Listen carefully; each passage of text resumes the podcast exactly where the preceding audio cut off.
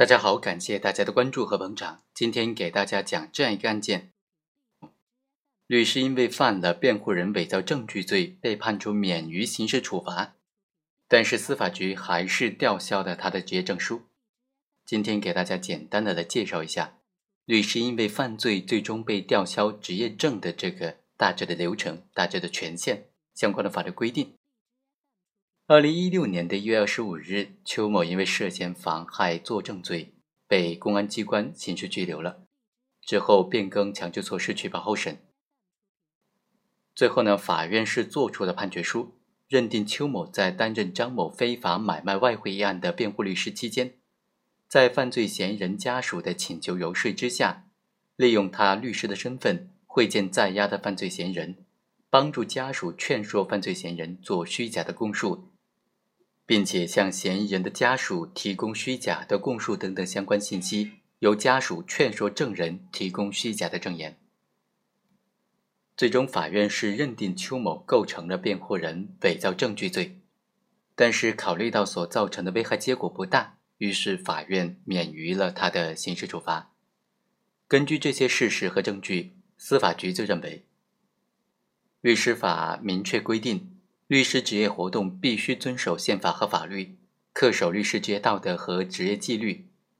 同时还规定，律师在职业过程当中不得故意的提供虚假证据，或者威胁利诱他人提供虚假的证据，妨害对方当事人合法取得证据。邱某在律师职业的活动过程当中，帮助犯罪嫌疑人家属劝说犯罪嫌疑人做出虚假的供述，并且向犯罪嫌疑人的家属。提供虚假的供述等等相关信息，由家属劝说证人提供虚假的证言，这种行为违反了律师法的规定，并且触犯了刑法。最终，本案的涉案的律师被法院判处了构成辩护人伪造证据罪，严重损害了律师行业的形象，所以依法应当给予他行政处罚。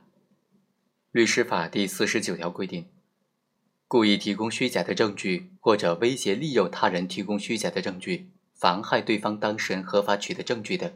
情节严重，就由省、自治区、直辖市人民政府司法行政部门吊销他的律师执业证书。律师法还规定，律师因为故意犯罪受到刑事处罚的，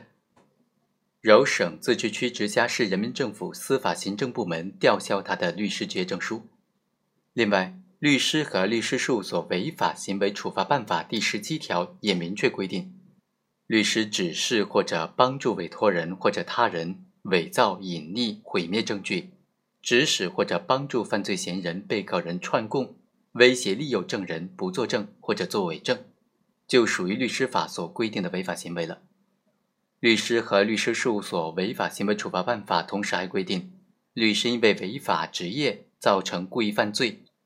或者因为非职业的事由构成故意犯罪受到刑事处罚的，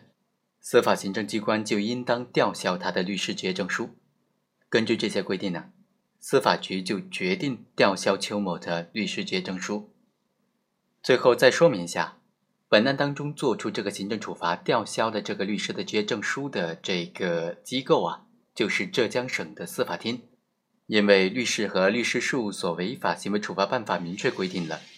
只有省、自治区、直辖市人民政府的司法行政部门才能够享有吊销律师执业证书的权利。好，以上就是本期的全部内容，我们下期再会。